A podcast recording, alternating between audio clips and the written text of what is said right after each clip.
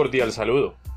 Soy Camilo Casteblanco Orjuela, psicólogo, especialista en educación superior a distancia, tecnólogo en criminalística, con diplomados como e-mediador en ambientes virtuales de aprendizaje y e-investigador, de igual manera certificado en competencias como e-mediador en ambientes virtuales de aprendizaje y e-investigador, actualmente adelantando maestría en educación en la Universidad Nacional Abierta y a Distancia. Y hoy los invito a que hablemos sobre las diversas teorías, tendencias y enfoques de la educación en y con tecnología.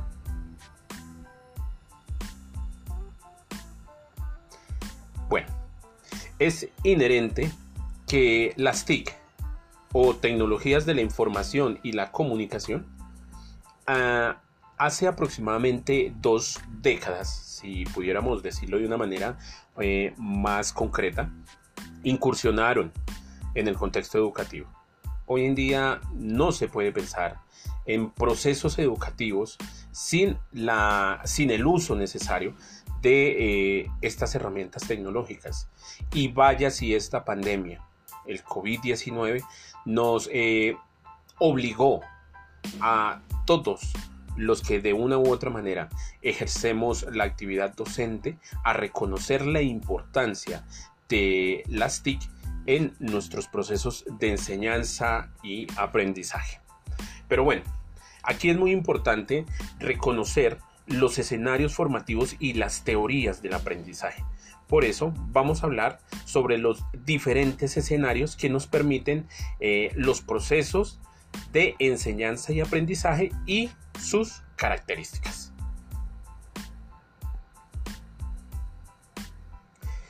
Empecemos porque se debe reasignar un lugar al estudiante en su proceso formativo. También estimular el trabajo colaborativo por encima de las apropiaciones cognitivas individuales extender los espacios de alojamiento del conocimiento, permitiendo su democratización y dinámica. Igualmente, incrementar las herramientas tecnológicas que facilitan los procesos de aprendizaje. Acceder a nuevos entornos de aprendizaje. Modificar metodologías de enseñanza-aprendizaje recurrentes durante gran parte del siglo XX y desplazar aquellas estrategias de memorización y repetición porque resultan obsoletas actualmente. También es importante que reconozcamos las diferentes eh, mm, inclusiones de las herramientas tecnológicas en las teorías clásicas de aprendizaje y en particular a sus procesos formativos. Vamos a empezar por el conductismo, reconociendo que el conductismo em, recurre a la observación, a los estímulos y respuestas, donde el aprendizaje redunda en la modificación del comportamiento del estudiante. El papel del docente es el del único poseedor del saber y diseñador en cierta medida de refuerzos y castigos. Por otro lado, el estudiante es un actor pasivo en el proceso educativo y solo responde a estímulos del docente. En el conductismo el papel de las TIC es de herramientas que facilitan estrategias de refuerzo y la programación de los contenidos educativos. Por otro lado, si hablamos de cognitivismo, en este el aprendizaje eh, eh, se basa en la experiencia. Eh, el conocimiento se sustenta en los procesos de adquisición y almacenamiento. Aquí el docente construye y organiza componentes didácticos que motivan el proceso educativo. Por su parte, el estudiante es un actor activo. Participa en el proceso formativo y en la toma de decisiones. Y por otra parte, el papel de las TIC en el cognitivismo es el de fomentar el trabajo colaborativo y estimular en el estudiante sus capacidades cognitivas. Bueno, y sobre el constructivismo. Del constructivismo podemos decir que construye conocimiento desde la experiencia en el proceso de aprendizaje. Aquí el docente cumple con los roles de mediador, coordinador, moderador y facilitador del proceso educativo. Mientras que el estudiante, aún siendo un actor activo, construye de manera autónoma en su proceso de formación. Y el papel de las TIC es el de facilitar el compromiso, la interacción y el empoderamiento de los procesos de aprendizaje del estudiante.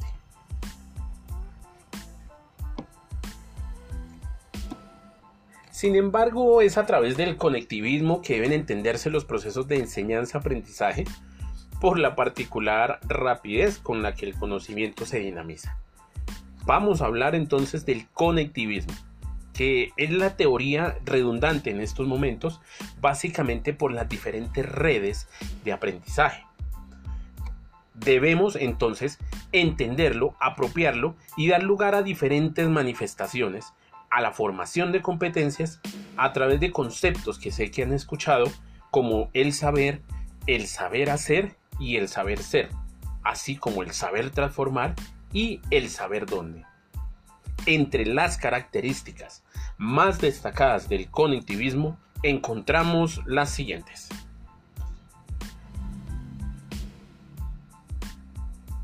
La información debe hacer transiciones para de esta manera transmitirse de manera diferente a los cursos. Esto quiere decir que no puede utilizarse la rigurosidad habitual que, digámoslo en estos términos, se maneje con el aprendizaje clásico, es decir, única y exclusivamente en aulas y de manera sincrónica. Igualmente, el aprovechamiento y uso permanente de herramientas web 2.0 y 3.0 invitadísimos por favor a que revisemos esos conceptos. Por otro lado, la delimitación de espacios y entornos en los cuales se aloja el conocimiento. Como deben suponer, ahora el conocimiento está en cualquier lugar, está en todo lado, más bien es el concepto que deberíamos utilizar. Por otro lado, la potenciación del trabajo colaborativo y autonomía en los tiempos de clase.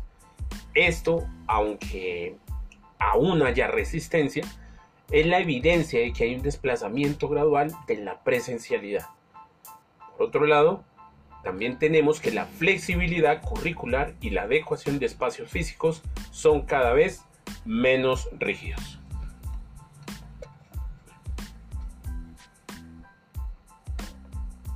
Así pues, surgen también nuevas teorías de aprendizaje en los últimos tiempos entre ellas el aprendizaje rizomático, exponentes Cormier, Sharpless y otros para los años 2008 y 2012. Construyen el conocimiento a través de las redes y, y comunidades de aprendizaje. Eh, este aprendizaje rizomático es dinámico, divergente, personalizado y multidireccional. También tenemos el aprendizaje autorregulado, Cabero, Ormond y Zimmerman son sus eh, principales representantes. Aquí el estudiante es activo en su proceso de formación y organiza su aprendizaje. Además es autocrítico en relación a su desempeño académico. Y para el aprendizaje ubicuo, los procesos de aprendizaje se llevan a cabo en multiespacios, como citamos anteriormente. Es decir, ocurren en espacios físicos eh, diferentes a los habituales. Estos pueden ser en el hogar, en el lugar de trabajo, a través de la interacción, entre otros.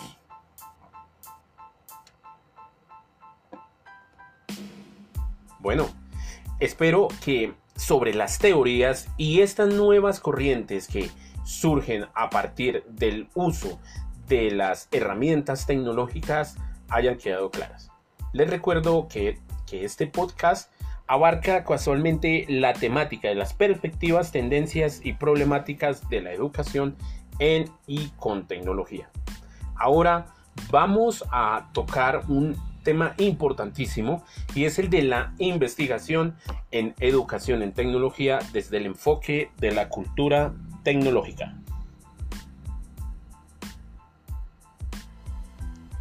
Bueno, Eh, con el fin de que entendamos el contexto investigativo de la educación en tecnología, desde la cultura se deben abordar unos conceptos básicos y lo vamos a hacer a continuación. Empecemos con los modelos. ¿Qué son los modelos? Son aquellos que comprenden elementos como la ciencia cognitiva, el aprendizaje problemático, el diseño, el constructivismo y el construccionismo.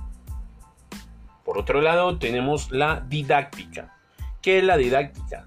Son las estrategias para la solución de problemas, ambientes de aprendizaje, en este caso en particular, ambientes virtuales de aprendizaje, materiales educativos y metodologías de diseño.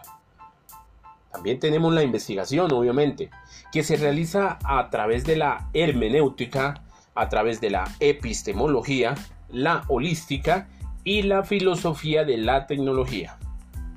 En cuanto al contexto, las tecnologías de la información y las comunicaciones, o también llamadas TIC, la sociedad de la información, la sociedad del conocimiento, la cibercultura, la cultura digital y la inteligencia colectiva.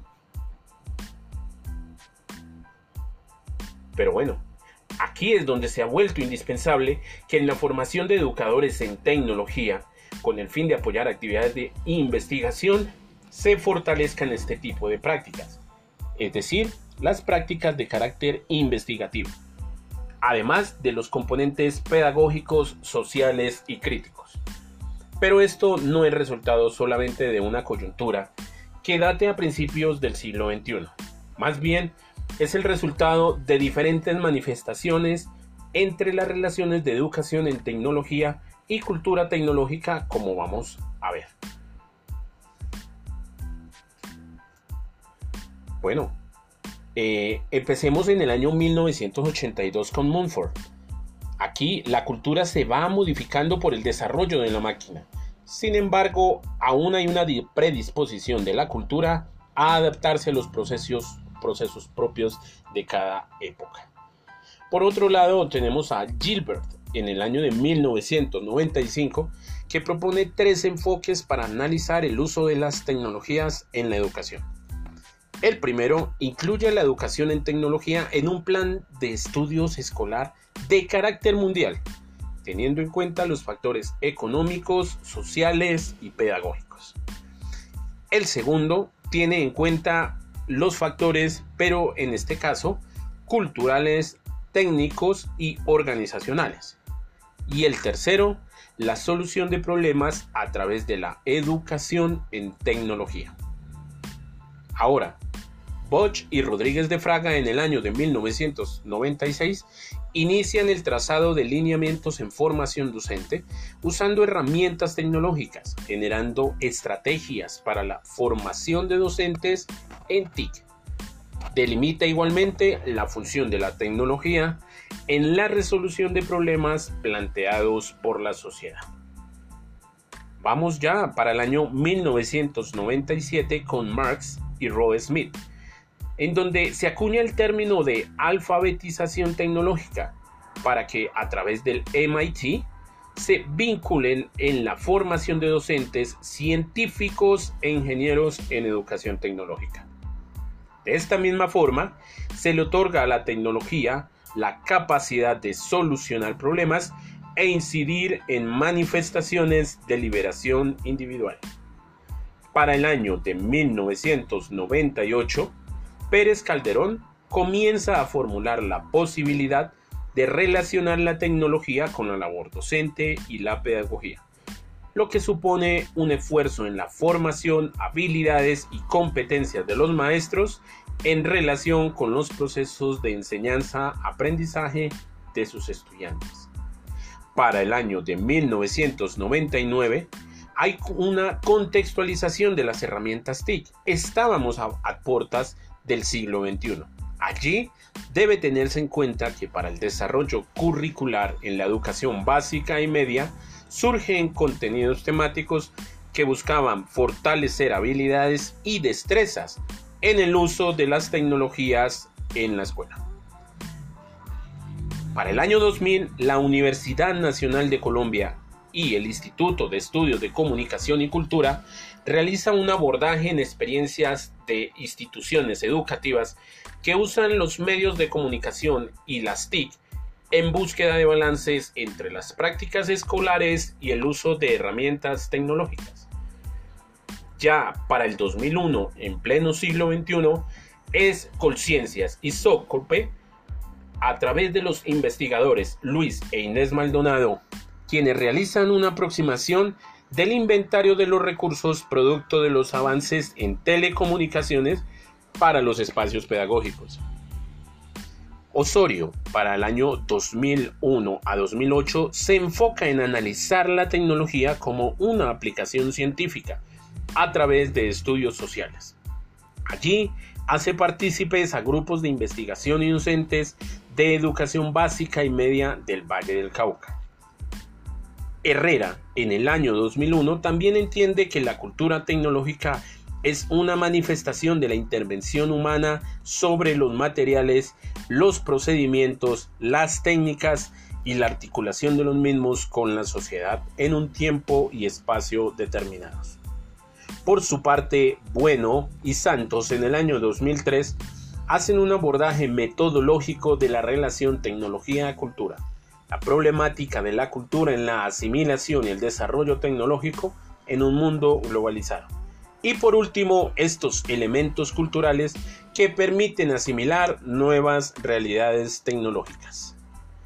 Pero para el año 2004 es la UNESCO la que publica un documento llamado Las tecnologías de la información y la comunicación en la formación docente, que da respuesta a desafíos que surgían permanentemente en la labor profesoral.